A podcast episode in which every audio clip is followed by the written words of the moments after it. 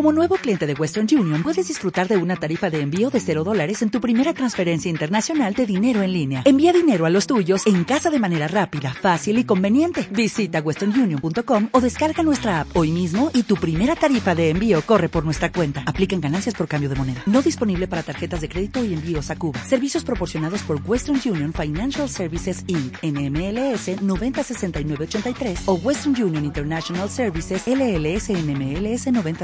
906985.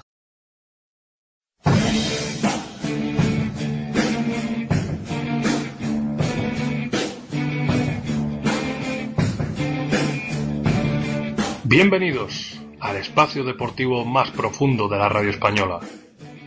Esto es Línea de Fondo en Pasión Deportiva Radio. Dirige y presenta Andrés Monge.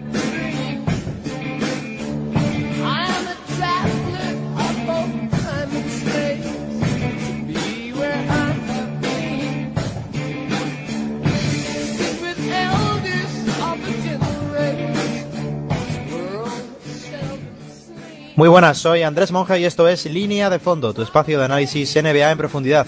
porque nos interesa saber qué sucede en la mejor liga de baloncesto del planeta, pero nos apasiona preguntarnos por qué ocurren las cosas. Porque es fantástico ver NBA, pero es mucho más interesante aún si tratamos de entenderla. Bienvenidos a este vigésimo segundo episodio de la quinta temporada del programa, un capítulo en el que vamos a contar con nuestra estructura habitual, es decir, dos temas centrales y todas nuestras secciones, y os anticipamos que la siguiente semana tendremos un nuevo especial del oyente, así que ya podéis ir mandando las cuestiones que os apetezcan a la cuenta de Twitter del programa, que como bien sabéis es arroba línea de fondo NBA. También podéis hacerlo, por supuesto, a las personales, pero ahí vamos recopilando todas las cuestiones en la general del programa. Para la realización de este programa tengo el placer, el orgullo de contar aquí a mi lado con el gran Enrique García. Muy buenas, Quique. Hola Andrés, ¿qué tal? No podemos contar desafortunadamente en esta ocasión con Andrés Aragón, le mandamos un fuerte abrazo desde aquí, así que entre los dos vamos a desarrollar este episodio cargado de contenidos como siempre queremos muy interesantes, así que nos vamos a ir medio minuto de pausa, volvemos y os cuento el menú a ver si os seduce.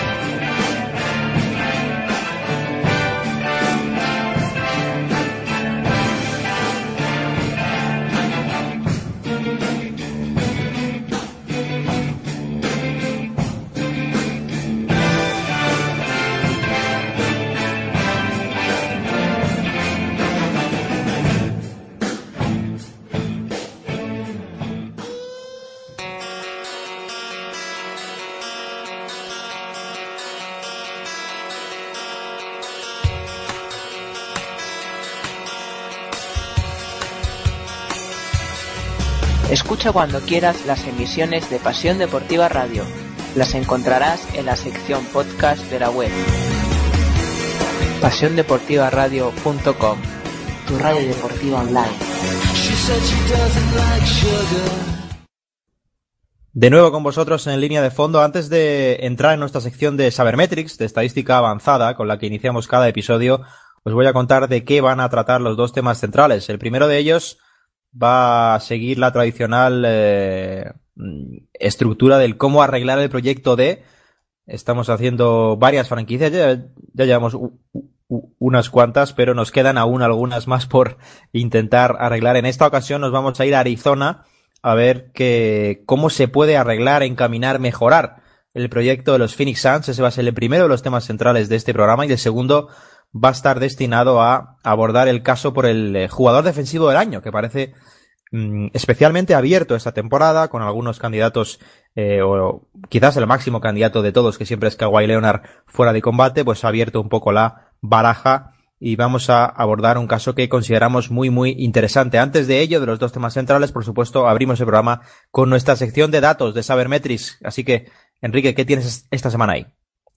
Pues esta semana para la Sabermetrics he cogido la dificultad del calendario restante. Básicamente es una estadística eh, la, la, dureza del calendario en la que se coge un compendio del el porcentaje de victorias que tienen los rivales que te quedan, si juegas en segunda noche de back to back, si el rival juega en segunda noche de back to back, si juegas en casa o fuera, se coge una, se hace una fórmula y bueno, varía un poco con respecto entre NBA.com y Basketball Reference, siempre las estadísticas varían un poco entre los dos medios, en este caso he cogido las de Basketball Reference para ver en este último mes, ya menos de, de un mes, más bien 25 días que quedan antes de que comiencen los playoffs de la NBA, a ver qué equipos lo tienen más complicado o más fácil en el término del calendario. El equipo que lo tiene más difícil son los Oklahoma City Thunder. Por hacernos una idea, un calendario con un 60% de dificultad es bastante complicado y eh, de la misma manera cuanto más te acercas a un 40% más o menos es un calendario más fácil, ¿no? En el caso de los Oklahoma City Thunder, la dificultad del calendario restante que tienen es de un 58,7%, es el más complicado de lo que resta de temporada en toda la NBA, y eh, tienen 10 partidos restantes y solo uno de ellos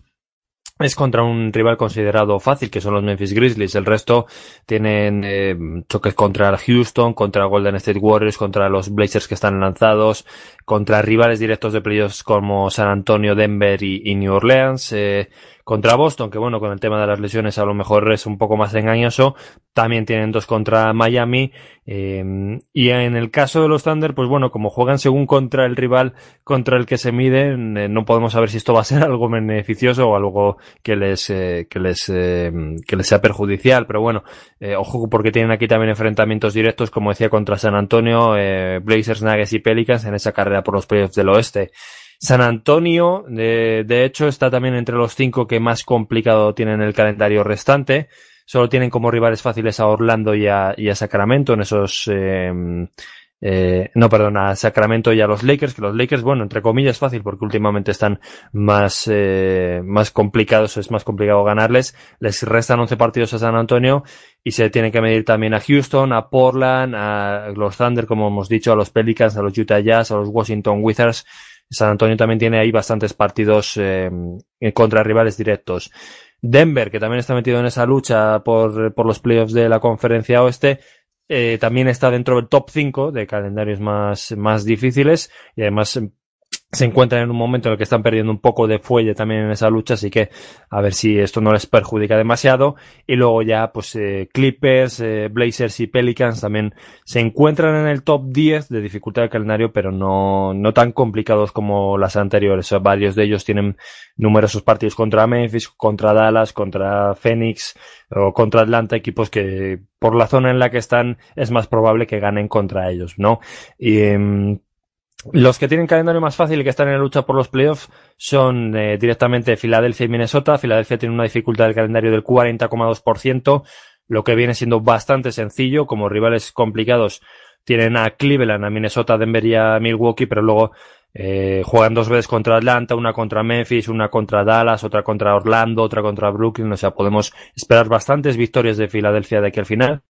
Y Minnesota algo similar, juegan dos partidos contra Memphis, uno contra Atlanta, eh, otro contra los Knicks, otro contra Dallas. O sea, Minnesota, estando en la lucha por los playoffs del oeste, además de tener varios de los enfrentamientos directos ganados, tienen un calendario bastante más sencillo que el de rivales como los Thunder, los San Antonio Spurs o como, o como Denver. Y luego, viéndolo al revés, en la carrera de tanques, Cuanto más complicado sea el calendario, mejor, claro. Ahí gana Atlanta. Atlanta tiene el tercer calendario más complicado de lo que resta de temporada, un 56,2%. Eh, le sigue Phoenix y luego ya con algo de diferencia estaríamos hablando de los Memphis Grizzlies. Entre los que peor lo tienen de, dentro de la carrera de tanques porque tienen calendarios más sencillos y, contra rivales de abajo, el que peor lo lleva sería Orlando, seguido de, de, Dallas, y después Chicago y Sacramento, pero ojo, porque mm, así como jugar contra un rival difícil, como van a hacer bastante Atlanta y Phoenix, casi te asegura la derrota, también si jugas contra otro equipo malo y consigues perder la victoria o la derrota, también vale el doble, así que van a tener más oportunidades de ganar, pero al final si consiguen perder esos partidos, y mira que suena raro utilizar este vocabulario de conseguir derrotas, pero si consiguen perder, tienen también más posibilidades de, mejorar su posición para la lotería. Así que en definitiva, calendario más complicado de lo que resta de temporada para los Oklahoma City Thunder y el más sencillo para los Philadelphia 76ers. La perversión de la competitividad, como hablaba alguno de nuestros oyentes hace unas semanas, esa curiosa carrera de tanques que siempre está vigente. En mi caso, esta semana en la sección de Sabermetrics me he fijado en, eh, en la sección de, de catch and shoot, es decir, el tiro tras recepción sin botar el balón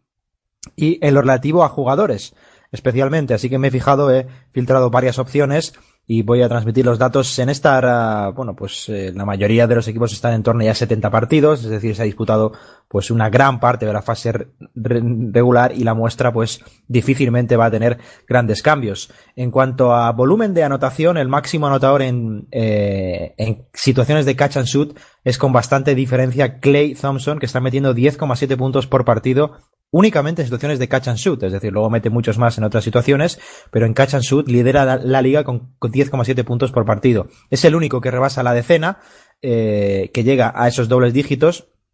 pero eh, hay otro hombre más que supera los 9 puntos. En 9,8 eh, está, y se va a quedar así porque no va a jugar más esta temporada, Kristaps Porzingis, que es el segundo que más ha anotado esta temporada en ese tipo de situaciones. Porque después, a bastante diferencia ya está el resto. El tercero que más anota en catch and shoot es una leyenda llamada Dirk Nowitzki, que está en 8,1 puntos por encuentro en ese tipo de situaciones. Y completan el top 5 Stephen Curry y Robert Covington, que están metiendo 7,5 puntos por partido en situaciones de catch and shoot. Como curiosidad, dentro del top 10 están dos jugadores de los Thunder llamados a ocupar, en teoría, ese rol más adecuado si Westbrook tenía el balón y son Carmelo Anthony y Paul George que están metiendo respectivamente 7,4 y 7,3 puntos en situaciones de catch and shoot, ambos en el top 10 de la liga. Filtrando en cuanto a acierto, es decir, esto es el volumen eh, absoluto, si nos fijamos en el acierto, he puesto el filtro de eh, que los jugadores tuvieran que intentar al menos 5 lanzamientos de campo por partido para ver quiénes eran los que tenían eh, más acierto, eran los más eficientes. Y aquí hay un gran protagonista en todos los sentidos. Kevin Durant está en un 52% de acierto en catch and shoot, que es con bastante diferencia el mejor dato de la liga, porque por ejemplo Clay Thompson, que eh, es el que lidera la liga en volumen, tiene un 47,6%. Asociando este dato al anterior, es decir, al volumen total, lo de Clay es bastante espectacular porque está con excelentes porcentajes y lidera la liga en volumen pero no llega, por supuesto, al, a la eficiencia de Kevin Durant, que es verdaderamente monstruosa. Completa en el top 5 Dirk Nowitzki de nuevo, con un 46%, otro que está haciendo un curso espectacular en catch and shoot. Miles Turner con un 45,6% y Stephen Curry con un 45%. Y algunos casos curiosos en este sentido son, por ejemplo, he citado a, a Robert Covington antes como una, una muestra de jugador que, que mete muchos puntos en, situaciones de catch and shoot, pero necesita muchos tiros, porque por ejemplo Covington está en un 38% de acierto en ese tipo de situaciones. Mirotic, por ejemplo, está por debajo del 37%, es uno de los jugadores menos efectivos en cuanto a, a catch and shoot de los que tiran a menos 5 veces por partido. Y casos interesantes de interiores abiertos son eh, el de Dario Saric, que está en un más que digno 40%, Sergi Vaca, un viejo conocido de esta, de esta, eh, este tipo de jugadas con un 41%, y Nikola Jokic, que está en un 42%, por delante todos ellos de hombres como, como Paul George, como Ryan Anderson o como Marc Gasol. Eh, si nos adecuamos a los triples, que es el, el, tercer apartado que trataré aquí de cuatro, en cuanto a los triples, Clay Thompson también lidera la liga con 2,6 tiros de tres anotados por partido en catch and shoot. Le siguen de cerca Robert Covington y Wayne Ellington con 2,4 y con 2,3 están Ariza, Crave, George y Stephen Curry.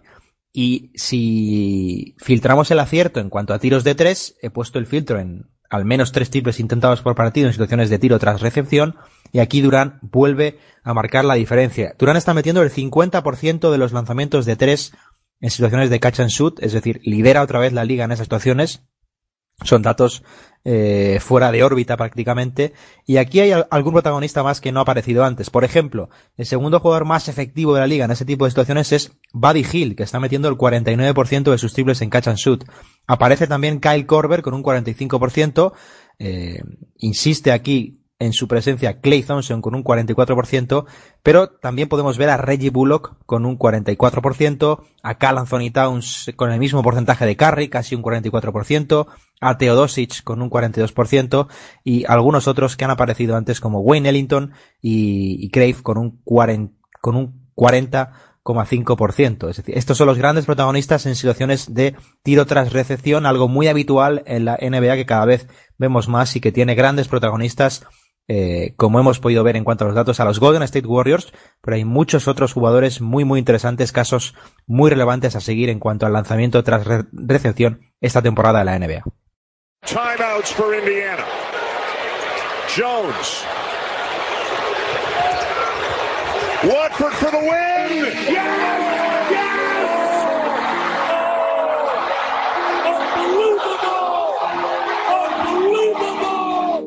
And a half seconds to go. Bruzewitz to midcourt. Rust has it. Lets it go.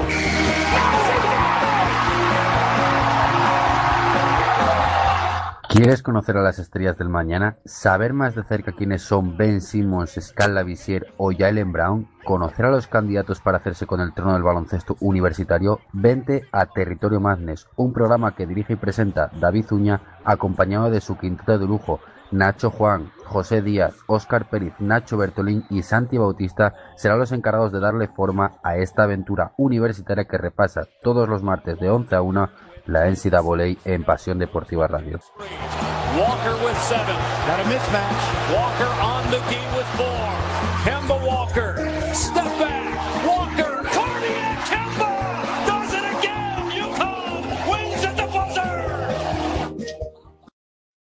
Estamos de vuelta a línea de fondo y ahora sí nos vamos a adentrar en el primero de nuestros temas centrales de este vigésimo segundo episodio de la quinta temporada. Cómo arreglar el proyecto de, y en esta ocasión hemos elegido a los Phoenix Suns un equipo que está muy eh, bien posicionado en esa carrera de tanques a la que hacía referencia antes Quique. Es más que probable que se lleve una elección muy alta en el próximo draft, pero los resultados deportivos en los últimos años eh, no son especialmente buenos y sobre todo hay una sensación de desconcierto en la franquicia en cuanto a ciertas decisiones. Se ha cambiado de rumbo varias veces. Vamos a tratar de, explicar qué es lo que tienen por delante ahora en cuanto a lo salarial, qué decisiones han tomado y cómo les han afectado y qué tipo de eh, jugadores eh, y roles pueden tener mayor importancia de cara al futuro. Quique, si quieres podemos empezar por la situación salarial, que es algo siempre especialmente importante a la hora de valorar qué pueden hacer estas franquicias a medio plazo. Sí, en principio eh, Phoenix tendría en torno a unos 80, 82 millones comprometidos de cara ya al verano que viene, teniendo en cuenta las previsiones de, límite salarial que deben estar en ciento y poco millones, pues van a tener en torno a unos 20 millones libres más o menos. Luego ya sabemos que se pueden hacer diferentes movimientos para, para aumentarlo. Eh, pero claro, también tienen que acometer, si quieren, las renovaciones de Alex Len este verano, que termina contrato, y también del Philip Payton en una de sus últimas apuestas, que también termina contrato y puede ser agente libre restringido. Eh, por lo demás,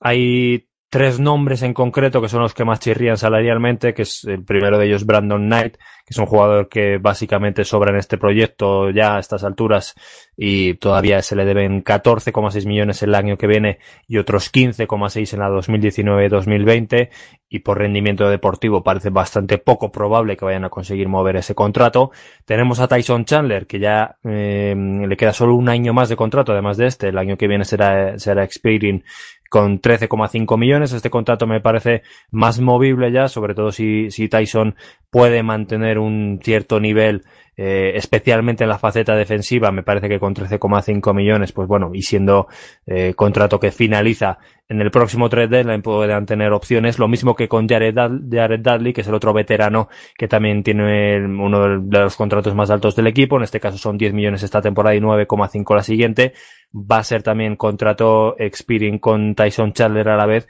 y a lo mejor incluso pues pueden hacer un pack con estos dos de cara a intentar reforzar algún algún contender en, en, la próxima temporada. Si los dos son capaces de, seguir jugando a buen nivel después de esto ya pues eh, el año que viene entra en juego ya la renovación de contrato de TJ Warren, pero no es mala, la verdad, no me parece mala, son 11,7 millones este año que viene, 10 después, no llega a superar los 12 millones y medio algo así, no llega a alcanzar los 13 millones para un jugador que sigue creciendo y que más o menos rinde bastante, me parece, mm, me parece un buen contrato para él. Eh, Josh Jackson sigue, está en contrato rookie, Dragon Bender todavía le queda eh, otro año, si no me equivoco, también en contrato rookie antes que tener que acometer las decisiones que tienen que también tener más adelante con Marquis Chris, que también sigue en contrato rookie, Devin Booker también sigue en contrato rookie, aunque ya en el verano de 2019, este no, al siguiente van a tener que eh, soltar el dinero y, y, va a ser un máximo, no me, no cabe la mayor duda. Pero bueno, de momento, Eh, quitando a Brandon Knight y quitadas a Tyson Chandler y Jared Dudley, que como digo, creo que son movibles, la situación económica no es del todo mala, teniendo en cuenta, eso sí, que tienen varios jugadores jóvenes y que quitando a Devin Booker, muchos de ellos ofrecen dudas sobre su rendimiento y que van a tener que tomar decisiones sobre sus posibles renovaciones. Es una de las claves, justamente, ver en qué invierten el dinero, porque no tienen muchos contratos tóxicos, pero por ejemplo, dentro de dos años tienen solo comprometidos 26 millones, pero eh, indudablemente van a tener que invertirlo en los jugadores que tienen y está por ver que valgan lo que les pueden llegar a pagar. Eh, otro de los aspectos que podemos tratar con los Suns es qué tipo de decisiones han ido tomando en el draft los últimos años, porque al hablar de este tipo de equipos, normalmente eligen bastante alto, o al menos en posiciones de, de lotería, y una de las claves de esto es, primero, acertar con la lección y segundo, ser capaz de desarrollarla. Como siempre comentamos, el proceso del draft consta de dos partes. Es decir, no únicamente tienes que elegir un jugador correcto, sino después ser capaz de desarrollarlo para que alcance su mejor nivel. Los Suns en los últimos años,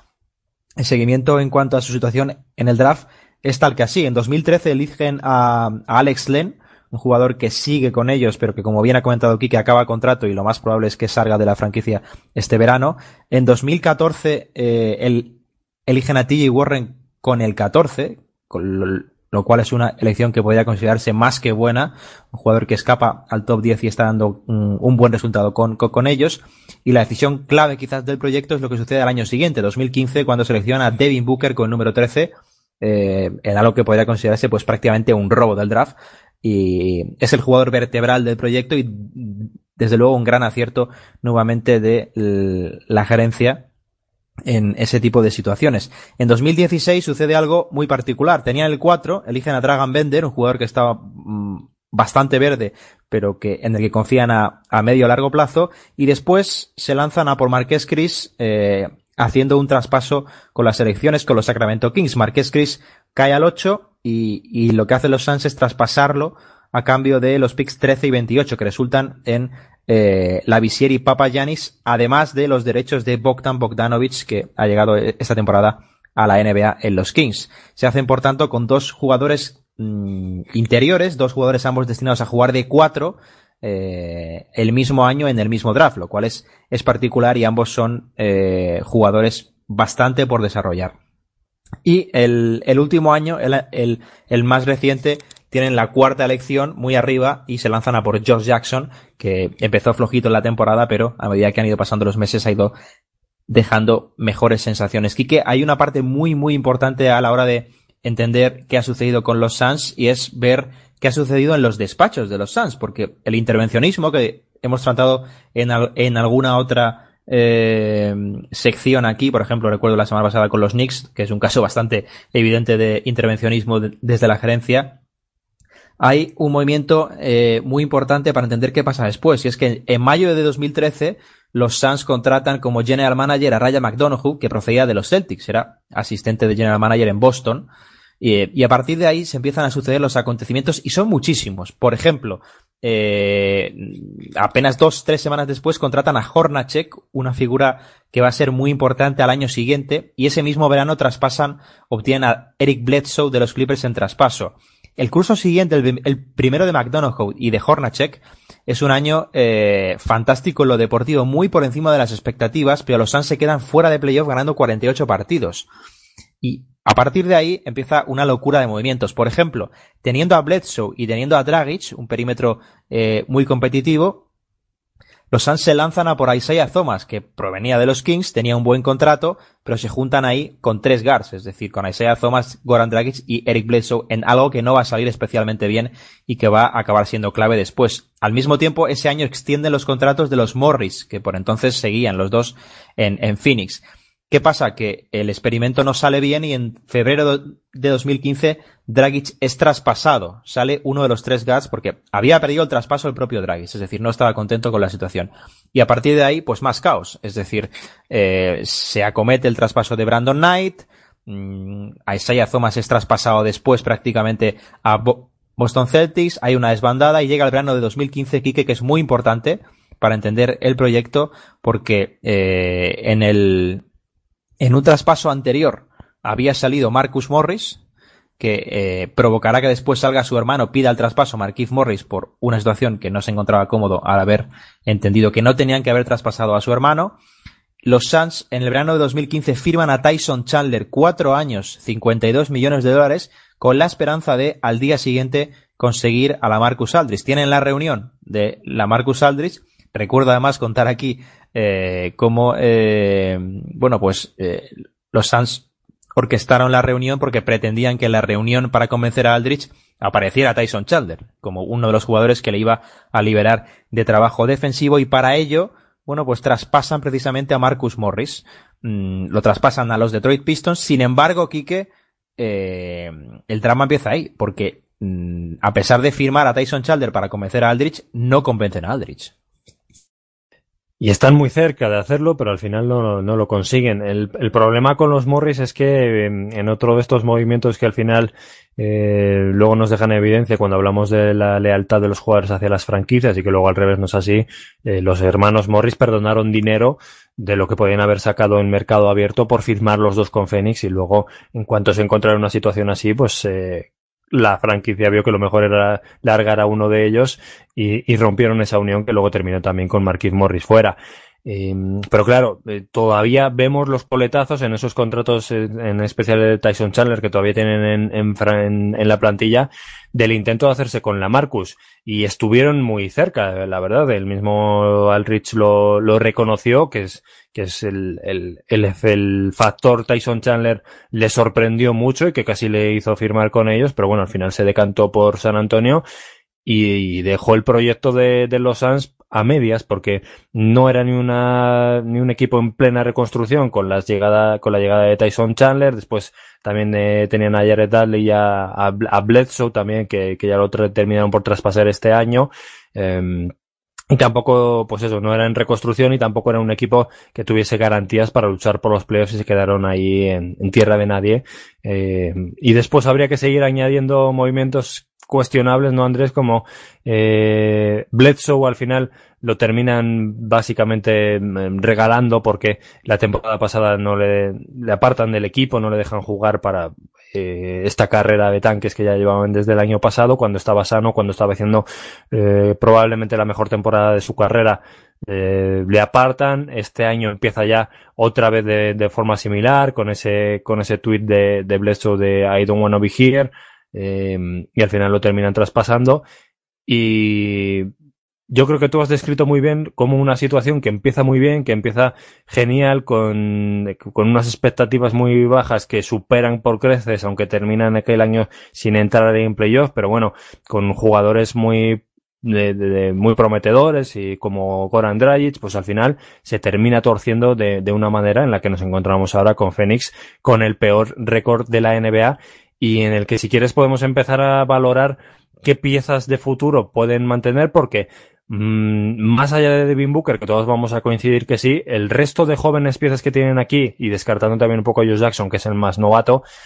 todas ofrecen muchas dudas porque o están verdes, eh, muchas de ellas han dado síntomas de, de, poder aspirar a algo más pero no terminan de dar el salto, hablo de Len, hablo de, de Marquis Chris, aunque todavía es joven, en, en ese sentido eh, gente como Len o como Chris me recuerda también a los interiores de Sacramento que no terminan de dar ese último salto, pero que a lo mejor les lleva un par de temporadas y sin embargo en muchos casos de ellos ya está llegando el momento de tener que apostar por que se queden o por dejarles marchar. Sí, es una situación muy, muy, muy comprometida y este caso nos revela especialmente la importancia de, de no tocar demasiado cuando las cosas empiezan a funcionar, porque cuando los Suns tienen aquella temporada y empiezan a añadir piezas al cóctel, eh, yo creo que un, gran desencadenante, Quique, fue cuando, cuando meten a Isaiah Thomas en ese cóctel. Eh, es cierto que Bledsoe estuvo lesionado parte del año anterior, pero Phoenix rindió muy bien. Al final acaban eh, por hastiar a todas las partes, a, a Thomas, a Dragic, a Bledsoe, a Hornacek, es decir, se acaban cargando una situación buena por, por tratar de mejorarla demasiado rápida. Esto siempre es un, un aspecto que hay que cuidar mucho eh, en la NBA y que no muy a menudo se suele comentar, es decir, cómo las franquicias intervienen en todo ese tipo de situaciones y creo que has, has eh, resuelto muy bien el panorama de, de dudas, de enigmas por completo, porque si bien lo que tenemos claro es que Booker es la pieza angular, eh, aunque no tenemos tan claro o al menos parece que en, en, la franquicia no tienen tan claro qué tipo de responsabilidades darle o hacia dónde dirigir su carrera, porque Booker es una máquina de meter puntos, pero mmm,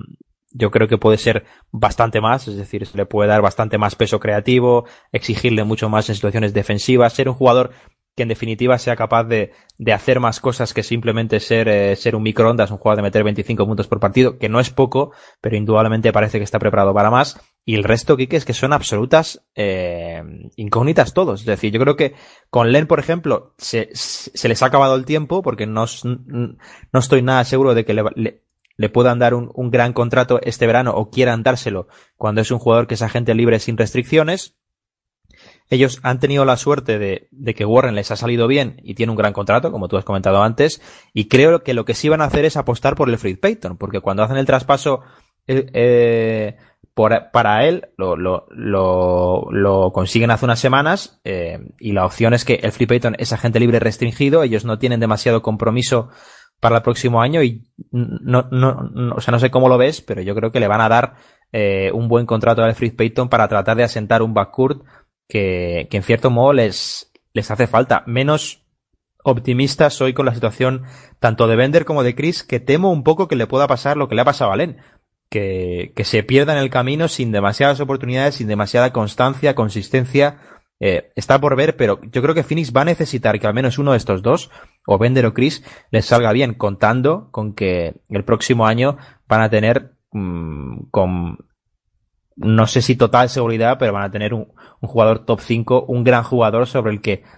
tratar de aumentar el talento, que creo que es algo que necesitan, al menos aumentar las, eh, las dosis de garantías que parecen muy escasas, Kike. Sí, con uno de los dos tendrían que, acertar o que por lo menos uno de los dos se desarrolle porque en el verano que viene tienen que hacer la apuesta y aunque van a ser restringidos, pues eh, tienen que, decidir por cuál de ellos dos o si por los dos si les sale barato. Eh, en el caso de, Peyton, eh, además yo creo que sí que se va a quedar porque bueno, la apuesta me parece buena, no les ha salido barato, eso sí que les ha, les ha salido barato, eh, pero quiero decir que no creo que vaya a tener muchas ofertas este verano, va a ser restringido. Parece que si hay un verano en el que te puede beneficiar tener un agente libre restringido es este, porque hay menos dinero y, y va a haber un poco más de miedo, da la sensación a hacer ofertas a, a agentes libres restringidos como Peyton, que ofrece bastantes dudas. Seguramente si un equipo tiene dinero para, para agentes libres restringidos, no lo vaya a dedicar a hacerle una oferta enorme a, a Peyton. Entonces, yo creo que con el interés que va a tener Phoenix por renovarle, para tener un, base que intente crecer con, Booker y con el poco interés que puedo prever que vaya a haber de otras franquicias, me parece que, que, va a haber una renovación prácticamente segura. No sé si será muy larga porque el jugador seguramente intente probar, pero a lo mejor eh, dos o tres temporadas con tercera opción de equipo de jugador, pues probablemente lo vayamos a ver. Y en, en, en, en los otros casos, pues eh, el caso es que lo que decías es que sí que vemos eh, destellos, porque yo he visto destellos de todos en algún momento de, por ejemplo, de esta misma temporada, pero no hay consistencia de ninguno de ellos, de Bender, de Chris, eh, de Len, no hay consistencia ninguna. Tienen unas temporadas muy buenas o encadenan dos o tres partidos muy buenos y, y piensas que van a dar el salto y vuelven a hundirse. Entonces también va a ser muy importante, Andrés, eh, el próximo draft, porque el próximo draft, si todo sigue así, Phoenix eh, ahora mismo, eh, antes de la lotería tendría el pick número uno, habría que ver la lotería, pero como mucho podrían bajar al cuatro, pero es que además van a tener el pick de, de Miami, si no me equivoco, y el de Milwaukee, si en estos mismos momentos lo tendrían también. O sea, ahora mismo me parece que estamos hablando de que si terminase ahora la temporada y, y, nada se moviese en la lotería del draft, tendrían, creo que son los picks 1, 15 y 16 o 1, 14 y 15, algo así. Esto te da eh, para coger a otro jugador joven de perfil alto que vas a poder manejar con contrato rookie en las próximas temporadas y a otros dos de media ronda, o sea, de, de mitad de primera ronda. A lo mejor esos dos picks los puedes juntar para saltar al top 10. Van a tener opciones. Ahora, eh, las decisiones que van a tomar tienen que ser mucho más acertadas que las de las últimas temporadas. Sí, y es bastante llamativo porque ellos en el draft hemos visto que han tomado buenas decisiones, a excepción quizás de 2016, que es lo más extraño, pero las elecciones, por ejemplo, de Warney y de Booker son, eh, son tremendamente acertadas. mm, yo creo que este año eh, es difícil en parte que se equivoquen si tienen, por ejemplo, un top 3, porque al final vas, vas a tener un, talentazo en cualquier posición, puedes seleccionar pues, eh, pues a Pagli, a Doncic, eh, a Ayton, que al final eh, al jugar allí en, en, en, Arizona es quizás el favorito, mm, es el que mejor le vendría por dar una presencia interior, pero es difícil equivocarse ahí, pero si es particular, si es interesante lo de las otras dos selecciones y poder saltar al top 10, incluso quizás algo más, depende de dónde acaben cayendo, que es algo que hicieron, por ejemplo, en 2016, es decir, esta es una gerencia que no teme en absoluto moverse y de hecho ese suele ser su principal problema. Si es cierto que todos estos jugadores de los que estamos hablando son ultra jóvenes. Por ejemplo, eh, Bender y Chris están en 20 años aún. Josh Jackson es novato y mm, va a formar parte de la columna vertebral. Hay que darle tiempo. Tiene 21 años. Tyler Ulis, que como base suplente eh, yo creo que mm, es bastante apañado, tiene 22 años. Es decir, mm, el propio Booker tiene 21. Es decir, queda mucho, mucho trabajo a medio plazo, pero da la sensación de que el desarrollo de talentos no es especialmente bueno. Pueden seleccionar buenos talentos, pero no los desarrollan especialmente bien. Y hay algo con lo que podemos finalizar, si quieres esto, Kike, que es eh,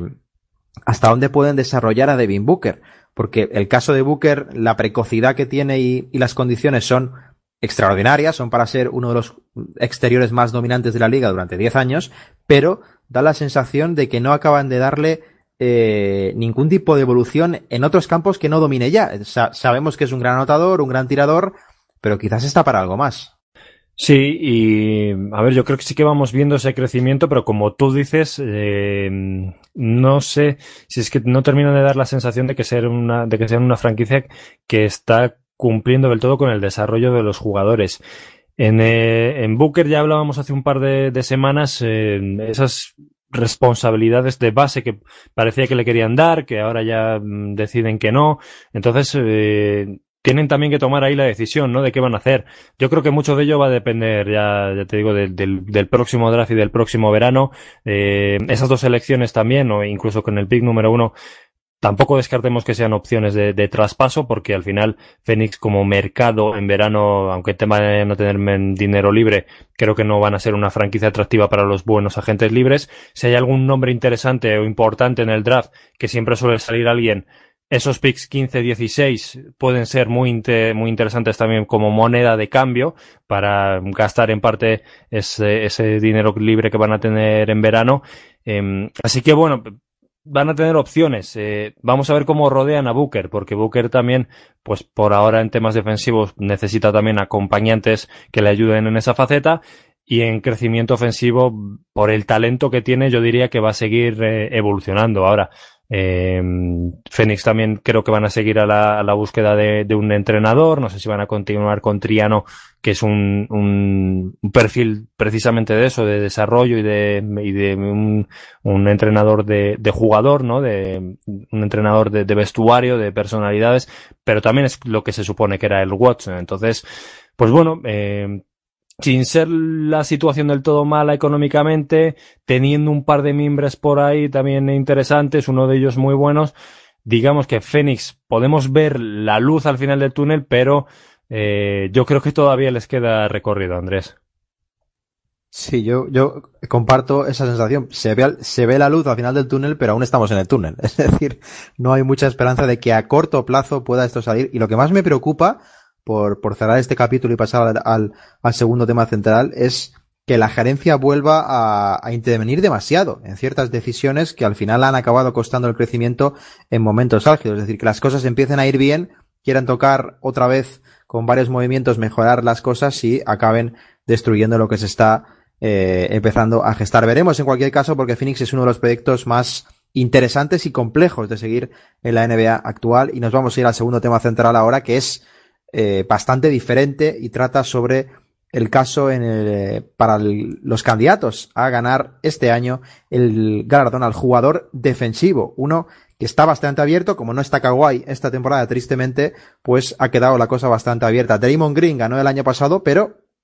no parece uno de los favoritos, o al menos en la primerísima línea de, de, de, de favoritos, porque Kike tiene una gran competencia empezando en su propio equipo. Y es que Kevin Durant quizás pueda ser al menos tan candidato como Draymond Green esta temporada a ganar el premio a jugador defensivo al año. Es curioso que pueda ser candidato Durán, que es una de las mayores máquinas de meter puntos que se ha visto en la NBA durante este siglo XXI. Pero yo no sé si ves a Durán como favorito o tienes a otros candidatos. Yo me los guardo, te dejo tirar a ti primero porque yo tengo al menos un par de candidatos que me parecen aún más favoritos que Durán para ganar este galardón. Yo creo que Durant va a estar entre los más votados, pero me da la sensación de que mm, aquí, bueno, voy, vamos a repetirlo de siempre. En los premios tiene mucho que ver la narrativa, ¿no? Lo que las historias como llegan al final de temporada. La historia, la narrativa de Durant como defensor muy mejorado eh, tuvo mucha importancia al principio de la temporada, pero creo que se ha ido diluyendo y aunque ya le reconocemos como uno de los mejores defensores de la NBA, creo que no van a terminar entrando entre los grandes favoritos en la terna de dos o tres y creo que vamos a mencionar dos que creo que vamos a ir por los mismos tiros. Uno ya viene siendo los últimos años, eh, que es Rudy Gobert, el jugador de, los Utah Jazz, cuyo mayor problema puede ser los partidos que ha jugado esta temporada, que si juega todos de aquí al final no va a llegar a los 60 en, en toda la temporada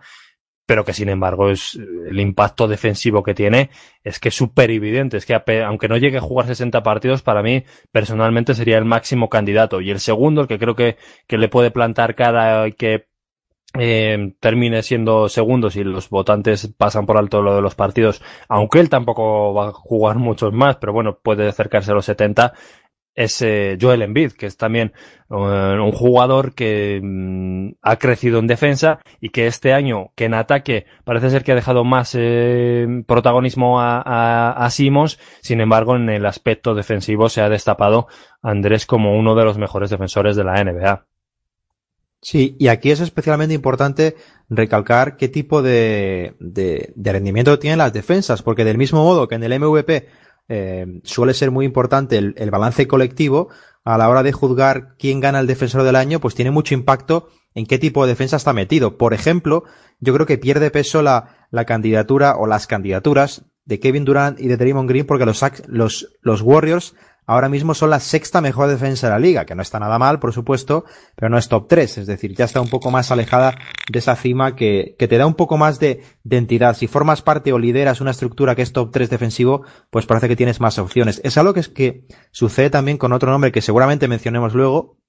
pero por ejemplo, los Thunder son la novena mejor defensa de la liga y eso creo que resta serias opciones, por ejemplo, a Paul George de, de entrar de lleno en esa batalla. En cualquier otra situación, por ejemplo, con los Thunder en el top 5, top 4, yo creo que la candidatura de ellos tendría mucho, mucho más valor. Pero hablando de los dos nombres, pues efectivamente son los dos nombres que yo tenía en mente. Eh, si juega todos los partidos de acá a final de temporada, Gobert se va a plantar en 56, es que no es una cifra muy, muy alta, pero los Jazz son la tercera mejor defensa de la liga y sobre todo el impacto que yo, yo creo sinceramente que es el mayor impacto diferencial de, de cualquiera de estos hombres, de si les quitas a este jugador y les pones a otro, ¿qué sucede? Incluso con Embiid, que las diferencias eh, existen. Por ejemplo, con Embiid los Sixers eh, son seis puntos peores por 100 posesiones cuando no está que cuando está en los datos defensivos, que es una diferencia bastante grande. Los Sixers son la quinta mejor defensa de la liga, es decir, va a estar metido de lleno en la, en la pelea por ganar este premio. Pero con Gobert la diferencia es de 8 puntos por 100 posesiones conforme está a cuando no está sobre la pista eh, y sobre todo, Quique, en la racha esta última que estamos viendo, que los Jazz lo ganan prácticamente todo, eh, está absolutamente imperial. Los Jazz están defendiendo en esta racha a, a 91 posesiones, a, a 91 puntos recibidos, perdón, por 100 posesiones, que son datos prácticamente de, de los Pistons de 2004, es decir, son datos de otra época. Eh, es, está dominando la liga en el Defensive Real Plus Minus con bastante diferencia y sobre todo para mí hay un dato muy muy importante aquí también, aparte de todos estos, que es que hacen los Jazz cuando está y cuando no está. Más allá de lo defensivo, el balance es de 11-15 sin él y 29-15 con él. Yo creo que Gobert, si lo juega todo, va a ser eh, el principal favorito a llevarse este año el premio.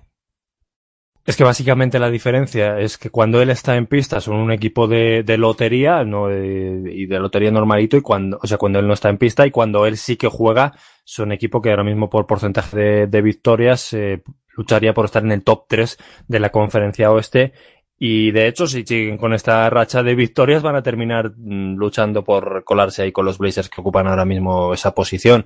Eh, es que las estadísticas son brutales, pero basta con ver los partidos, ¿no? Eh, Utah sin Gobert no tenía rumbo, o sea, pues eh, estaban en manos de, del rookie de Donovan Mitchell, pero aunque Favors también es un defensor que valoramos bastante, no es lo mismo, y sin embargo cuando él está en pista es que cambia todo, cambia toda la geometría de su defensa y el ataque del rival se encoge y no encuentra la forma de, anotar. Es que como tú dices, esta temporada eh, quizás los de los jugadores de los Warriors se quiten méritos entre ellos. Draymond Green ya ha ganado el premio y también eso le quita eh, le quita posibilidades. En, en, Golden State está brillando defensivamente todo el mundo, pero incluso David West, también el, un veterano, eh, si miras las estadísticas eh, y el rendimiento en, en, pista, también es otro jugador que también eh, estaría en, en, un alto nivel eh, defensivo pero para mí es que el, el, caso de Rudy Gobert, juegue los partidos que juegue, es que si es el mejor defensor de la NBA, es el mejor defensor de la NBA esta temporada y punto. Vaya a jugar 56 o 50 y entiendo que hasta cierto punto los votantes tengan eso en cuenta, pero eh, la realidad es la que es y como cuando es tan evidente como este año en, en Utah, que al final terminarán entrando, entrando en playoff, yo creo que el premio yo creo que tiene bastantes posibilidades de ganarlo. Y en el caso de, de Embiid, pues eh, que en su segundo año completo, digamos, en la NBA, ya esté a este nivel defensivo, aunque creo que no lo vaya a terminar ganando, ya es eh, bastante optimista, de bastante esperanzador para Filadelfia. Eh, este año también va, como decía, va a terminar jugando en torno a unos sesenta y pico partidos, casi setenta, lo cual hace un año nos parecía un milagro. Eh, y eso, pues me parece que se va a quedar a las puertas, pero si se mantiene sano, tenemos aquí contender para este premio durante una década o más si quiere, si puede. Ojalá sea una década, porque eso significará que no tiene problemas físicos. En Biz, por cierto, está eh, destacando mucho ¿no? otro de los datos importantes a la hora de juzgar este tipo de premios. Ahora veremos un poquito por qué son importantes. Eh, pero Embiid tiene el mejor dato de la liga esta temporada protegiendo al aro, es decir, bajando los porcentajes de los rivales en la zona restringida entre aquellos jugadores con bastante volumen. Está permitiendo un 53%. Eh, en ese top está también, por ejemplo, Anthony Davis, que es un hombre que también mencionaremos ahora como candidato. Yusuf Nurkic en Portland, una de las defensas de revelación, pero no, no lejos de, del dato de Embiid está Gobert con un 56%, eh, incluso Kevin Durant con un 57%. Hay otro hombre que es interesante, más allá de estos dos, que quizás podríamos considerarlos de, de, de primera línea o en el primer escalón por su impacto defensivo, que es eh, Al Horford, Kike, porque los Celtics, al final los Celtics tienen la mejor defensa de la liga. Por los datos, la eficiencia defensiva de Boston es la mejor esta temporada hasta este momento. Eh, segundo son los Spurs, por cierto, sin Kawhi Leonard, lo cual es verdaderamente mm, espectacular. Pero Al Horford, ¿tú le ves con opciones de meterse en esa pelea o crees que eh, el hecho de ser un jugador con menos impacto mediático en ese sentido le puede jugar malas pasas? Al final es un jugador que brilla menos en números, Quique, pero a la hora de, de la estructura defensiva es realmente capital para Boston. Creo que Al Horford va a tener eh, reconocimiento en forma de, de votos. Eh, tampoco descarto que entre en uno de los quintetos defensivos si, si al final cuadra todo para que entre dos interiores en uno de ellos. Seguramente es en el segundo mejor quinteto defensivo. No creo que vaya a estar eh, a nivel de votos en, en la lucha con, con estos dos, pero eh, también sería merecido hacer ese reconocimiento y, y de hecho, bueno, llevamos haciéndolo casi toda la temporada de cómo Boston, incluso con la plaga de lesiones que está sufriendo ahora, sigue manteniéndose ahí arriba y como Horford es la columna vertebral de esa defensa y es el, los cimientos de ese sistema, sistema defensivo. Eh, lanzando otros nombres ya también y si y si podemos ver más de jugadores de, de, tipo exterior, aunque ya hemos mencionado Durant que es, que es uno de ellos. Antes hablabas de Paul George. Eh, Paul George también se ha desinflado su candidatura en el momento en el que Oklahoma City Thunder empieza a bajar el nivel defensivo global.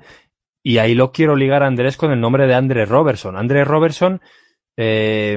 ha jugado 39 partidos esta temporada, está lesionado, ya lo sabemos, se va a perder el resto de la temporada. En esos 39 partidos la conjunción Andrés Robertson Paul George tenía los Oklahoma City Thunder en la, en la cima de la NBA en, a nivel defensivo. Y aunque no está entre la terna de candidatos y es lógico por la lesión y, tal, me parece también lógico, Andrés, recordar el nombre de Andrés Robertson como un jugador que si se hubiese mantenido sano, yo creo que también habría estado entre esta terna de candidatos eh, casi con las mismas probabilidades que Paul George, a lo mejor menos por nombre, porque el, nombre hace que Paul George se lleve más los méritos, pero creo que es también necesario recalcar el nivel defensivo al que estaba Andrés Robertson y que creo que se refleja fácilmente cuando vemos los números como han caído en defensa de los Thunder desde que se ha lesionado.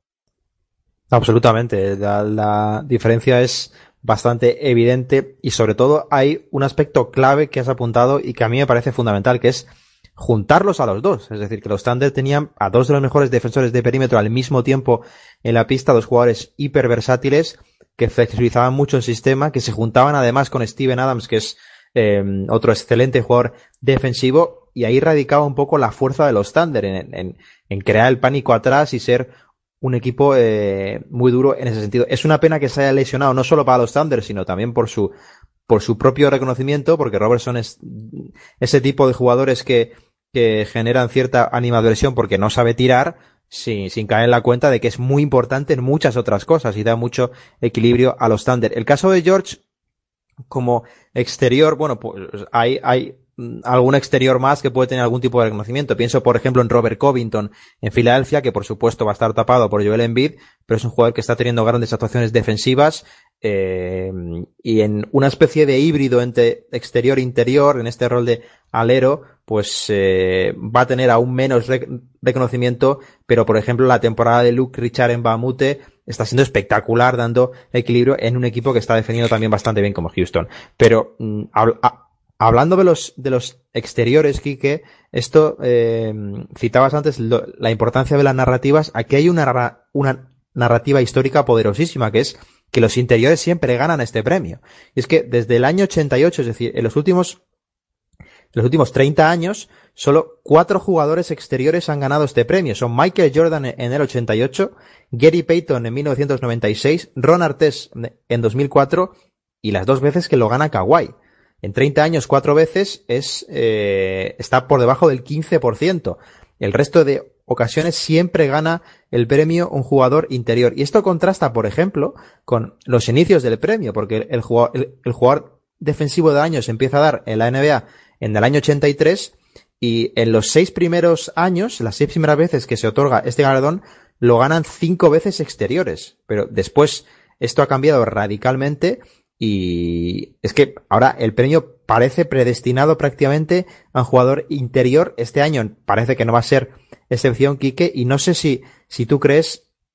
que la, que la explosión perimetral de la liga, que se está abriendo hacia el perímetro tanto, que está eh, cobrando tal importancia, puede hacer que esta tendencia cambie o, o, si ves que esto se puede prolongar más y que son los interiores los, los que marcan esta pauta. Yo creo que va a haber excepciones y, son excepciones como los casos que mencionas de defensores de superélite que además tienen lo que decimos una narrativa detrás que apoya su caso, pero eh, por, por más inteligentes que nos volvemos a la hora de analizar el juego y demás, eh, el tema es que en estos premios eh, recae mucho peso en las estadísticas, porque eh, al final los que votan, pues eh, más o menos son periodistas que lo siguen y que eh, están al tanto en la liga, pero eh, temas defensivos eh, muchas veces se termina recurriendo a los números porque la defensa es algo que puedes sentir viendo los partidos, puedes hacerte una idea, pero en, en, números no se ve tan reflejada como mm, tan fielmente como en otros casos. En la defensa casi siempre se ha dado una importancia histórica uh, al peso de los rebotes de los, y de los tapones, también de los robos, que eso puede beneficiar algo más a los exteriores, pero eh, rebotes defensivos y tapones tienen mucho peso en cualquier estadística avanzada defensiva también. Entonces, por eso también vemos a los eh, líderes de estas categorías que son casi siempre interiores. Eh, por esto, aunque puede haber casos que rompan esa dinámica, pues yo te diría, Andrés, que probablemente dos de cada tres premios o tres de cada cuatro se lo sigan llevando interiores, porque al final es el, em, es lo que vemos, es lo que vemos en los números, es lo que vemos en los tapones y yo tengo la sensación de que es muy difícil cambiar esta tendencia. Kawhi Leonard lo ha conseguido en dos ocasiones, eh, ni más ni menos, pero porque es un monstruo, es un extraterrestre. A lo mejor, eh, si siguen en, esta tendencia, pues otros jugadores como, eh, no sé, más a, largo plazo, pero también viene, tiene un muy buen nivel defensivo, vencimos, pues también como interior, exterior, esa mezcla puede ser candidato, pero ya estamos hablando de que eh, yo no veo a un Gary Payton, por decirlo así, por ejemplo, ganando ahora mismo un premio al mejor defensor de, de la NBA eh, sin ser uno de los cinco mejores jugadores de la liga. Yo creo que para que seas un exterior y ganes el premio al mejor defensor de la NBA, además tienes que ser globalmente uno de los cinco o seis mejores jugadores de la NBA.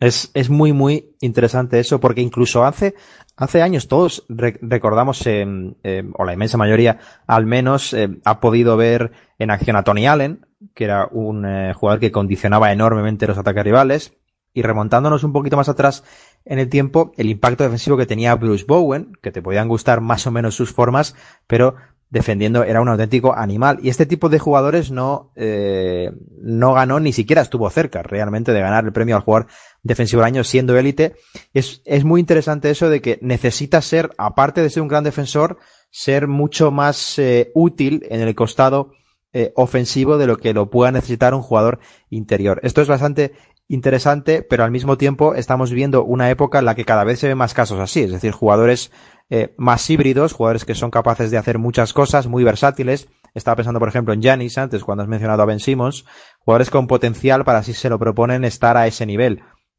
Pero en cualquier caso es, eh, es muy llamativo el, el, dominio tan abrumador, insisto, en,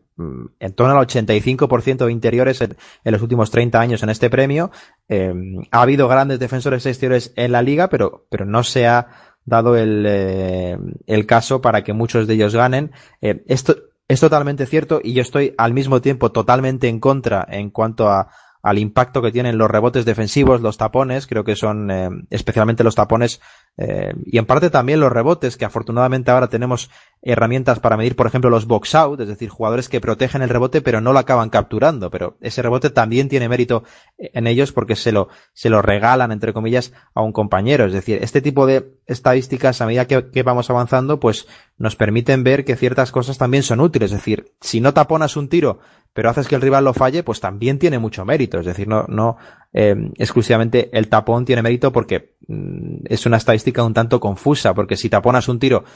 pero regalas dos canastas por saltar antes y comerte una cinta, pues indudablemente tu impacto defensivo no es tan grande. Es decir, es, es un tema complejo siempre este de el caso al jugador defensivo del año, Quique. No sé, no sé si tienes algún otro nombre en cuanto a, a la terna de candidatos más secundarios. Creo que eh, hemos citado antes de pasada Anthony Davis, por ejemplo, que es otro de los híbridos eh, que siempre va a estar en esa terna. No sé si tienes algún nombre más.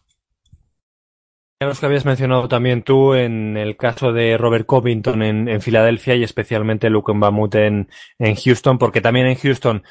eh, la sensación es que el que se lleva los, los focos es eh, Clint Capela y también merecidamente porque también es un muy buen defensor. Pero creo que aunque no vaya a recibir muchos votos en, el premio al mejor defensor,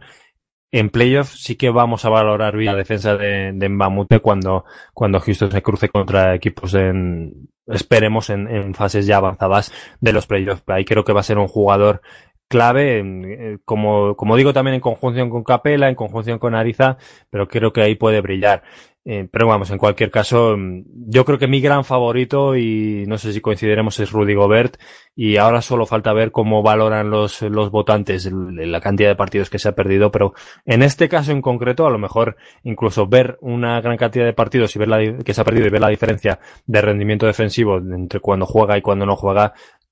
casi puede incluso beneficiar su caso. Sí, efectivamente. En cuanto a datos, la estadística, la estadística avanzada, eh, todas las que hemos podido consultar, dan, eh, si, si se dan por buenos los 56 partidos que puede jugar Rudy Gobert, parece que este año va a ser el gran favorito a ganar el galardón a jugador defensivo del año.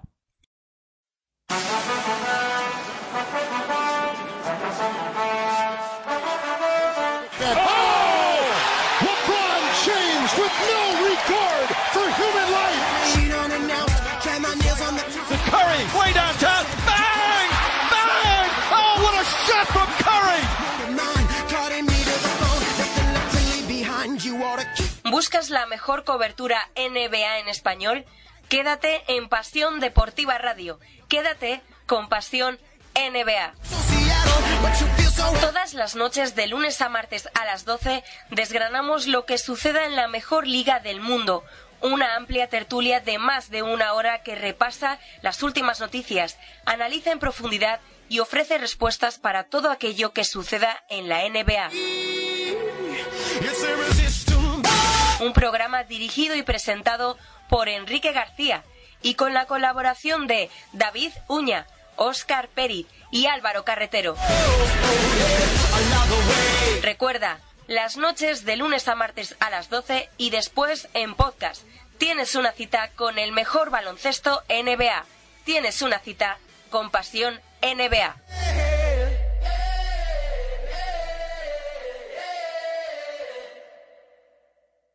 Estamos de nuevo con vosotros en línea de fondo eh, en este vigésimo segundo episodio y ahora es el turno de la sección del oyente, una de nuestras favoritas, sin duda alguna, en aquella en la que nos eh, nos preguntáis, nos lanzáis cuestiones a la cuenta de Twitter del programa que es arroba línea de fondo NBA, cuestiones que os apetece que tratemos en eh, los programas tenemos eh, muchísimas solicitudes. Esta semana hemos eh, tenido muchísimas, muchísimas y ha sido extremadamente difícil filtrar para quedarnos solo con tres, pero desde aquí os vuelvo a insistir. La semana que viene especial del oyente va a haber muchas más oportunidades, así que podéis mandarnos preguntas para que tratemos eh, conforme se va acabando la fase regular. La primera de las, de las cuestiones es un poco mixta, en cierto modo, porque ha habido muchas personas que nos han preguntado por el caso Mirotic en los Pelicans, y otra persona que nos ha preguntado precisamente por los Pelicans. Así que como Juan Eugenio y Javier Pérez García nos han preguntado por Mirotic en los Pelicans si es clave para Anthony Davis, lo vamos a tratar. Y al mismo tiempo lo podemos ligar con lo que nos ha preguntado Marcos Alemán, que nos decía qué cambios y mejoras ha habido en los Pelicans para mejorar incluso su nivel tras la lesión de DeMarcus Cousins. Pues yo creo que la importancia de, de en, en, los Pelicans y en el rendimiento de Anthony Davis sí que es real. Y es real eh, más, que, más que por rendimiento de Mirotic, por percepción, porque Mirotic de, el cambio de, Chicago a, New Orleans, al principio sí que mantuvo el nivel, pero era prácticamente insostenible que siguiera jugando como lo estaba haciendo en Chicago y de hecho, pues por ejemplo, su porcentaje de tres puntos en, en New Orleans se ha desplomado un 30% en los partidos que lleva allí. Antes has comentado ya el dato de, del catch and shoot. Eh, entonces, es más que nada la percepción de que le da, yo creo, jugar con un 4 abierto a los Pelicans y, y, que tiene todo, todo el mérito que, que Anthony Davis se ha echado el equipo a la espalda. Eh, con la baja de, de, Cousins yo creo que él eh, también mm, se ha ultramotivado y, y, tiene la ayuda de Drew Holiday, que también ha quitado algo de ese peso que tenía Cousins, lo ha asumido él, y de Rayon Rondo, que está jugando a, a, buen nivel. Pero en el caso concreto de Mirotic Andrés, hay, hay un dato que es que cuando Mirotic mete 10 puntos o más, los Pelicans tienen un balance 12-2 y cuando mete menos de 10 puntos tienen un balance 0-5. Eh, entonces, aunque sea solo mm, por percepción y luego también por rendimiento, cuando él juega bien, los Pelicans ganan mucho más, eh, pues sí que ha tenido un impacto, yo creo que bastante positivo en esta, en esta racha que tienen ahora mismo los Pelicans, eh, sobre todo de juego de Anthony Davis. A mí me parece un caso curioso por, eh, por dos cosas. Una es que no ha cambiado la estructura en el sentido de que, si nos fijamos, eh, Mirotic, por ejemplo, está lanzando 6,5 triples por partido y Cousins jugaba por fuera. Es decir, Cousins eh, lanzaba más de 6 triples por partido. Es decir, eso no ha cambiado. Y los porcentajes de Cousins eran mejores incluso que los de Mirotic. Es decir, el espacio Anthony Davis ya lo tenía. Sin embargo, lo que sí ha cambiado, y aquí creo que va lo clave, para que sea un jugador importante es que Cousins tenía un enorme peso creativo, tomaba muchas decisiones y, y, Mirotic obviamente no lo tiene. Es decir, Mirotic es más ejecutor, se limita a abrir la pista. ¿Y qué ha pasado con todo ese peso creativo? Pues lo que, ha, lo, lo que acaba de señalar Kike y es que ha ido dirigido por un lado a Drew Holiday, que sí ha sido un jugador mucho más importante desde, desde la lesión porque ha sido mucho más agresivo. Ligado a esto de Holiday está la importancia de Rondo tras la lesión, que eh, se suele subestimar a menudo porque no es un jugador que, que, que parezca brillar mucho en cuanto a puntos, eh, tiene esa imagen de jugar casi siempre desganado, pero Rondo eh, ha servido una gran cantidad de buenas situaciones a Holiday para que brille en esta racha, especialmente en transición. Rondo ha sido muy, muy importante en esto y, sobre todo, que ese peso creativo o esos tiros que ha dejado de, de lanzar New Orleans porque no tiene a Cousins han ido a Anthony Davis, que es el auténtico animal. Anthony Davis eh, en la racha de partidos ganados, esta de 10 consecutivos, estaba promediando 37 puntos y 14 rebotes, con más del 50% de acierto en tiros, con más del 40% en triples, es decir, estaba a un nivel absolutamente de locos. Eh, y yo creo que esa es la importancia real, es decir, a nivel de estructura creo que no ha cambiado, creo que eh, Mirotic juega por fuera como jugaba Cousins. Cousins jugaba mucho por fuera, lanzaba mucho de, de, tres puntos y daba espacio, pero sin embargo los roles sí han cambiado en el sentido de que has perdido un jugador que tomaba muchas decisiones y las has reinvertido. Y me gustaría dar otro nombre aquí, Quique, que es el hecho de que eh, el impacto de Emeka Okafor con 35 años en los Pelicans ha sido eh, increíble. Es decir, yo al menos no me esperaba que un hombre que, mm, que, con, con 35 años y que llevaba sin jugar cinco años en la liga, es decir, el último partido que jugó Emeka Okafor antes de firmar eh, en esta ocasión con los Pelicans fue en abril de 2013. Es decir, es que es tremendo que este hombre haya vuelto a este nivel y ha sido muy importante también para dar buenos minutos eh, y flexibilizar un poco la defensa. Creo que estos han sido, eh, han sido cuestiones que han permitido a New Orleans al menos seguir compitiendo, especialmente en, aquella racha de 10 victorias consecutivas en las que ya digo, Davis jugó a un nivel absolutamente paranormal. En la NFL tienen un premio que es el, el, Comeback Player of the Year, el jugador que ha superado una adversidad, que ha vuelto después de un tiempo demás. Eh, no me cabe duda de que este año en la NBA, si hubiese existido ese premio, se le llevaría MK Okafor, que tiene un historión detrás que seguramente ya estén algunos de los grandes escritores que siempre recomendamos aquí en los tiros libres eh, destapando esta historia de cómo cinco años después, con una lesión bastante importante y preocupante en el cuello que le apartó de las pistas, eh, cómo cómo ha vuelto a la NBA con ese rendimiento que la, la, semana pasada os comentaba que con, según esta calculadora de, de rendimiento de NBA Math decía que cuando los Pelicans tienen en pista de Mecca o Cafor juegan a un ritmo de 60 victorias por temporada, o sea que juegan como un equipo de 60 victorias, ahí es nada, es una muestra pequeña, pero el rendimiento de, de Meca Okafor y su impacto está siendo también muy positivo. Impresionante, desde luego, el, eh, el regreso y, y, lo bien que han, eh, se han sobrepuesto los Pelicans a la ausencia de, de un jugador predestinado a, estar en uno de los mejores quintetos de la liga como de Marcus Cousins. La segunda de las cuestiones nos la formulaba Ignacio Rubio y nos dice, ¿necesita Steven Adams de Westbrook para producir o ya es capaz de valerse por sí mismo? ¿Cuáles son sus números con y sin Westbrook? Bueno, yo creo que lo primero que tenemos que valorar es que a lo largo de toda la temporada Steven Adams solo ha jugado 192 minutos sin Russell Westbrook en pista, con lo cual es em, una muestra que podemos considerar bastante pequeña. Sin embargo, eh, creo que podemos eh, decir que un pivot como Steven Adams, pues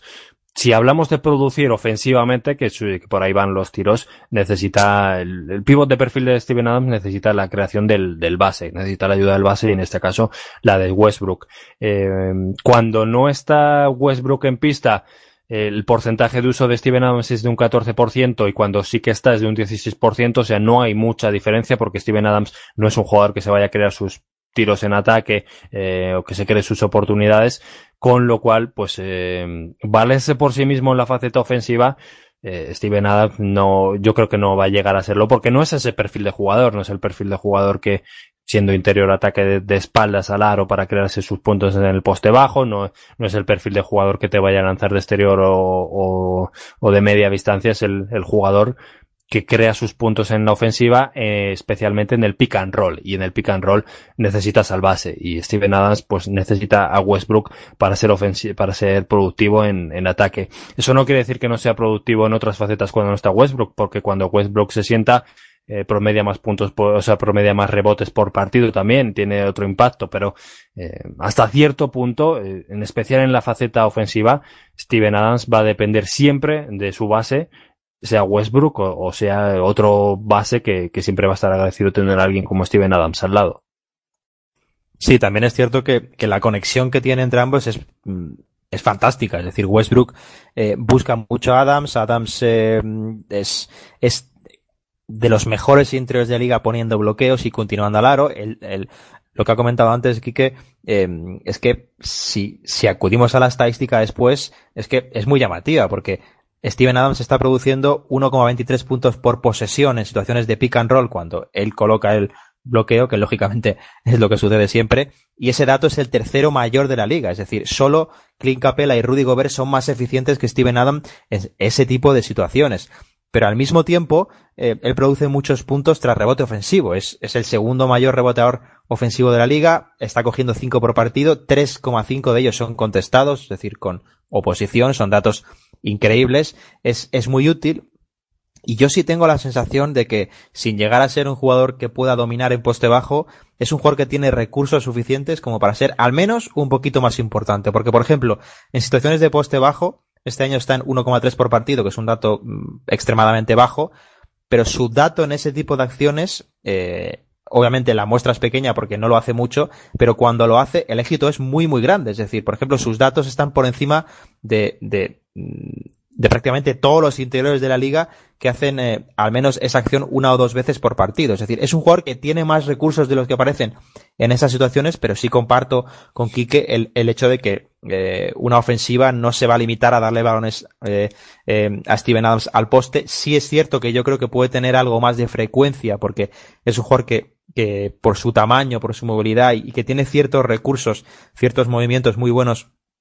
para soltar el gancho. Es muy bueno con el floater, por cierto. Es decir, es, es,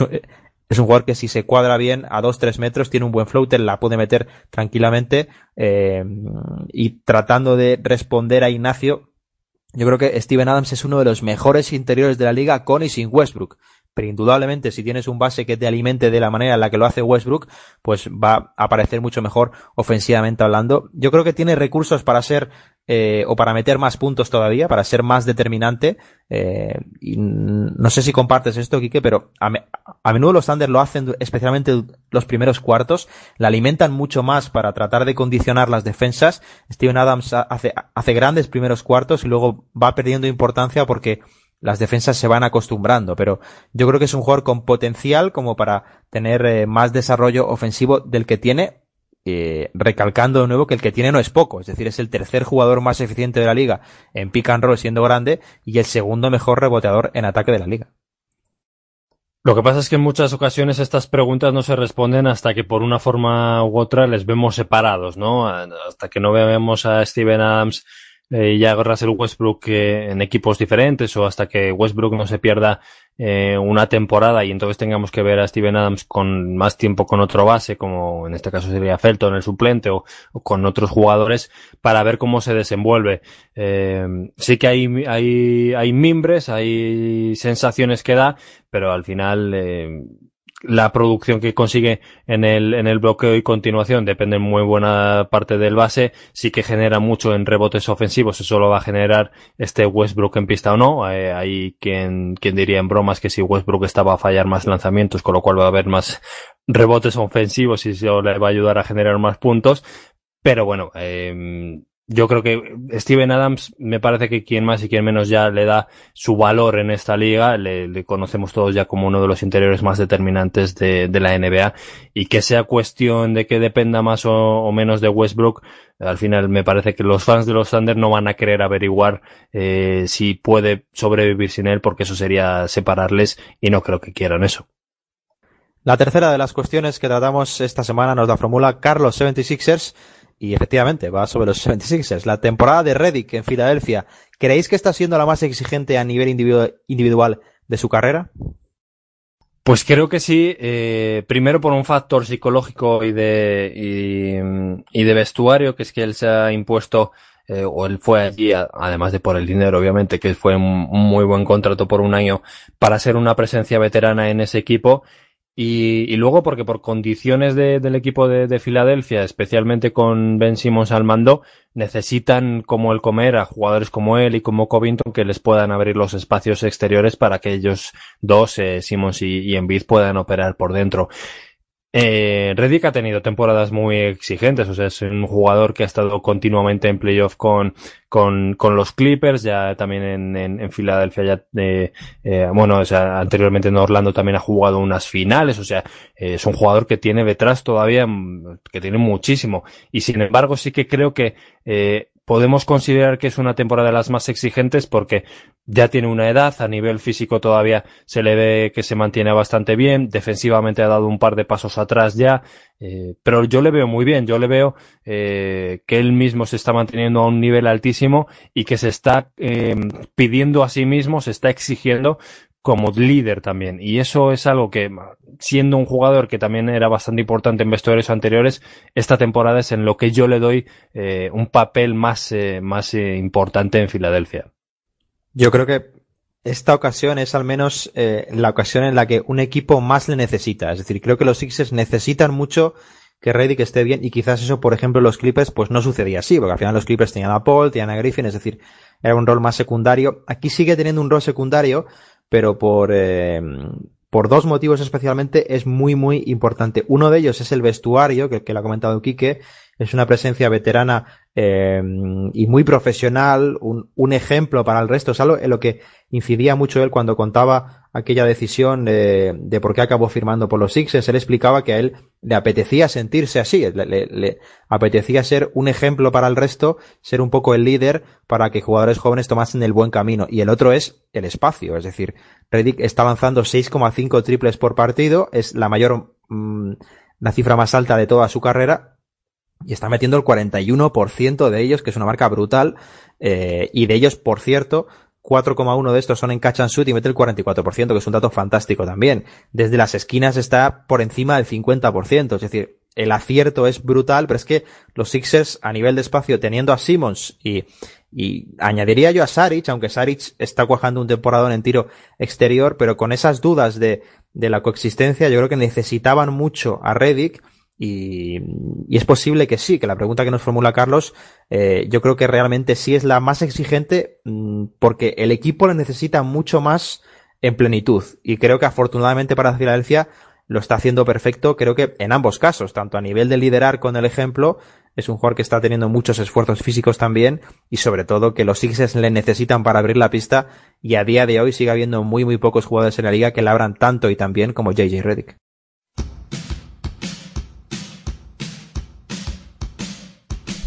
Si te gusta el baloncesto, quieres disfrutar del mejor programa de radio donde la NBA, la Euroliga, la ACB, el baloncesto femenino, las entrevistas con las mejores jugadoras, no te lo das de perder en pasiondeportivaradio.com todos los sábados de 9 y media a 11, vuestro programa de baloncesto para todos los amantes del balón naranja. Un saludo de Paco Muñoz, falta personal. Recordar todos los sábados de 9 y media de la mañana a 11 de la mañana, desayuna con el baloncesto.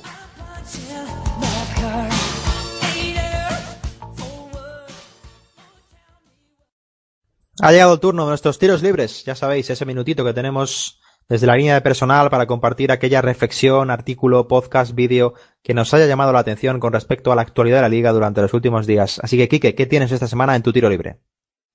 Pues esta semana se han juntado dos de nuestros referentes en esta sección y creo que no lo podía dejar pasar. La recomendación es el podcast de, de Zach Lowe, de Low Post, con la invitada Jackie McMullan. Eh, Hemos recomendado en numerosas ocasiones artículos, podcasts, eh, podcasts en especial de Zach Lowe, artículos de, de ella, de Jackie McMullan, y, en esta ocasión se juntan los dos y, y lo que pasa cuando habla McMullan es que eh, casi a cada frase que suelta o cada minuto en el que habla va soltando datos, va soltando historias de su carrera cubriendo la liga, va eh, dando eh, pequeñas píldoras eh, de cosas que son súper interesantes y en este caso no es, no es diferente. El, en principio el motivo del podcast es una historia que ha escrito un artículo sobre Chris Boss y cómo vive el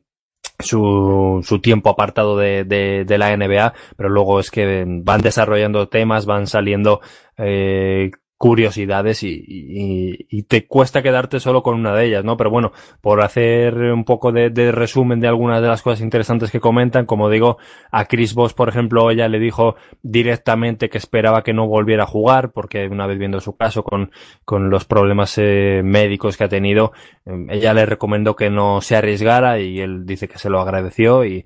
que lo que más destacaba Chris Voss es eh, lo duro que es sentirse olvidado. Y es más, Chris Voss eh, relaciona esto de sentirse olvidado con que muchas estrellas de la NBA o de otras ligas eh, estadounidenses a los años de, terminar su carrera estén en, quiebra, porque intentan mantener ese ritmo de vida, intentan mantenerse en la esfera pública, seguir yendo a sitios públicos, eh, seguir manteniendo ese nivel de gasto y al final terminan pagándolo simplemente para intentar no sentirse olvidados. Y él decía que, que empezaba, que, que, que lo más no era sentirse olvidado y sí que creía que estaba valorado, que probablemente termine siendo Hall of Famer, pero bueno, que entonces se sentía olvidado. Enlazaban eso, que también me pareció interesante con el caso de Deron Williams, porque Deron Williams hace un año un poco menos estaba jugando unas finales de la NBA con Cleveland y parece que ahora todos nos hemos olvidado de él. Eh, seguramente Deron Williams podría ser un jugador todavía válido en la NBA, hasta hace un año lo era, podría estar siendo ahora jugador suplente en algún sitio, pero me ha llamado la atención que en este podcast eh, ya como que deja caer que a lo mejor es feliz eh, sin jugar, porque eh, si recordamos de Deron Williams ya cuando estaba en Brooklyn, salieron declaraciones más adelante de, Kevin Garnett y de Paul Pierce que básicamente le son en cara que quería responsabilidades, que le podía la presión, que, que era un jugador que se encogía y bueno, a lo mejor por su personalidad, ahora mismo igual es Don Williams el que ha decidido no estar en la NBA, no lo tengo tan seguro, pero ya daba entrever que a lo mejor era más feliz ya sin estar en la NBA. Eh, otros, otras historias, una que ya es más o menos es que, eh, que los Celtics en, en el draft de, de Chris Paul fueron a por él a saco, ofreciendo incluso a Paul Pierce. Eh, esto eh, es bastante conocido, pero ella comenta eh, la curiosidad de que ella trabajaba en el Boston Globe y que la mañana siguiente al draft tenían preparado un anuncio para dar la bienvenida a Chris Paul a los Boston Celtics. Al final no consiguieron cerrar el traspaso, pero lo avanzado que estaría o la confianza que tendrían en hacerlo, que tenían preparado ese anuncio en el periódico. Y bueno, comentando también un par de temas más, pues recuerda cuando, cuando Michael Jordan estaba jugando al béisbol y fue noticia que, que Scottie Pippen se negó a jugar una última posesión de un partido porque Phil Jackson había planificado la última jugada para Tony Kukoc y ella iba a hablar con, con el entorno de Michael Jordan en, en aquel equipo de, de béisbol y no se podían creer lo que estaba pasando en Chicago. Cuenta también como hubo épocas en las que ya eh, la llamaba en mitad de la noche, eh, también para contar la historia, ella bromeaba con que a lo mejor estaba un poco tocado, un poco bebido, eh, enlazan sobre jugadores que fuman o que fumaban, o como en los 70 casi todos eh, los equipos eh, eh, los, los, equipos fumaban, eh, los míticos Celtics la mayoría de ellos fumaban, y ahora es imposible pensar que un jugador de, élite, aunque haya alguno que, que, lo hace, pero que, que pueda fumar tabaco de forma habitual. Y ella cuenta también una historia sobre un viaje que hizo para ver un partido de la Liga China y cómo estaba todo el mundo fumando. Entonces, le dedican bastante tiempo a los Rockets, a la eliminación del año pasado, a las aspiraciones de esta temporada y básicamente es eh, muy recomendable este podcast en torno a una hora eh, de, de Low Post, de Zach Low con Jackie McMullen. Espectacular por los dos protagonistas y por las muchísimas cosas que, que cuenta aquí, que hay más todavía, es decir, es una auténtica pasada cuando se juntan eh, monstruos de la comunicación, pues pasan cosas como estas. Eh, en mi ocasión, en mi, por mi parte, eh, mi tiro libre es una pieza de Brian Whitehorse sobre LeBron James. Brian Whitehorse es quizás una de las fuentes más eh, fiables para seguir la carrera de LeBron James y ha sido publicada en ESPN y se llama cómo LeBron James corrigió su espalda y está en camino de jugar 82 partidos. Este titular llama la atención porque es, esta puede ser la primera temporada que LeBron James juega los 82 partidos de una fase regular. Esto no quiere decir que se haya perdido muchos partidos en su carrera, porque de hecho LeBron está a punto de alcanzar los 53.000 minutos en su carrera, que es una auténtica barbaridad. Va en progresión de ser uno de los tres jugadores, de los tres, cuatro jugadores que más minutos jueguen en la historia de la liga. Eh, el artículo cuenta cómo eh, hay un momento en la carrera de LeBron James en 2015 en el que se empezó a temer realmente porque sus problemas de espalda que eran comunes, se le podía ver a menudo recostado eh, y con toallas eh, en la espalda durante los tiempos muertos incluso. El artículo cuenta a Winhol que esas imágenes recordaban mucho a, a, cuando Larry Bird o cuando Steve Nash empezaban a hacer eso, que ya empezaba a ser un poco el declive de su físico y se temió que justamente eh, aquellos momentos la espalda fuera el, factor decisivo para que LeBron James fuera cuesta abajo en, en, en el terreno físico. Sin embargo, cuenta con cómo el tratamiento y cómo, eh, bueno, pues dos preparadores ejercen una influencia muy grande en él, ayudan a, a, corregir, a mitigar esos problemas. Habla de Donny Raymond, de, de Mike Mancias, dos hombres muy ligados al círculo íntimo de LeBron James, cómo eh, empiezan a sobreponerse de esos problemas y se llega hasta el punto actual. El punto actual es ver a LeBron James que ha reconocido estar prácticamente en el mejor momento físico de su carrera y cuando tiene 33 años, cuando lleva, insisto, más de 53.000 minutos, es muy interesante por cómo cuenta cómo eh, LeBron, pues en un periodo de 10 meses tuvo que someterse también a varias, varias eh, infiltraciones, es decir, tuvo que que tener un tratamiento real en su espalda porque no podía sentirse cómodo. Esto coincide cuando empiezan a, jugar en las, las, primeras finales contra los Warriors, que LeBron ya no estaba mm, del todo bien físicamente, y a partir de ahí cómo ha ido mejorando tratándose su cuerpo. Uno de los grandes ejemplos de deportistas que ha cuidado su cuerpo eh, al milímetro durante toda su carrera y le permite estar, pues eso, con 33 años en una, una sensación de plenitud absoluta y, y da la sensación de que no hay, no hay vacío ni caída posible para este, eh, este jugador. Es interesante lo que cuenta Wisco porque es eh, em, precisamente eso, la cara oculta de cómo LeBron eh, tuvo un momento de debilidad en lo físico y se llegó a temer por una caída, pero sin embargo no ha sucedido porque se ha vuelto a cuidar e indudablemente le estamos viendo en camino de jugar por primera vez en su carrera los 82 partidos y de volver a hacer historia. Muy interesante, lo compartiremos en la cuenta Brian Whithouse sobre cómo LeBron James corrigió sus problemas de espalda y pudo cambiar en 2015 su carrera. Recuerda que puedes escuchar Pasión Deportiva Radio en la aplicación para móviles TuneIn Radio. Ya no tienes excusas para no escucharnos desde donde quieras.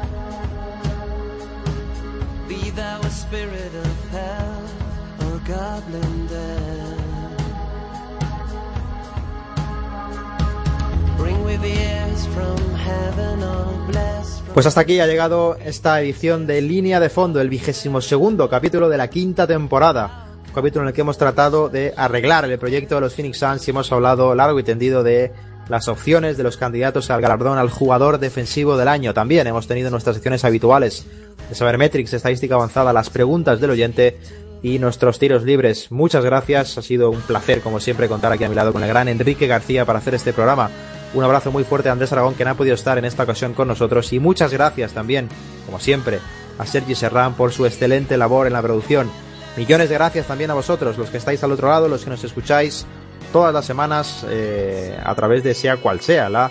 eh, la forma en la web de en la web de Pasión Deportiva Radio, en iBox, en iTunes, cualquiera de las plataformas nos dais eh, vuestro feedback, vuestro cariño, vuestros comentarios, de verdad, muy muy agradecidos por todos vuestros seguimientos. Recordamos que tenéis la cuenta de Twitter del programa, arroba línea de fondo NBA, a vuestra entera disposición día y noche, porque aquí, como sabéis, somos muy nocturnos todos. Eh, a disposición para lo que queráis y que tenemos una, una lista musical que sigue engordando en Spotify con toda la música que suena al final en este programa. Volveremos la semana que viene con un especial del oyente, 10 preguntas más que vosotros vais a proponer, estáis proponiendo ya a la cuenta de Twitter del programa. Así que sin más, soy Andrés Monge y esto ha sido Línea de Fondo, tu espacio de análisis NBA en profundidad. Un abrazo y disfrutad del mejor baloncesto del planeta.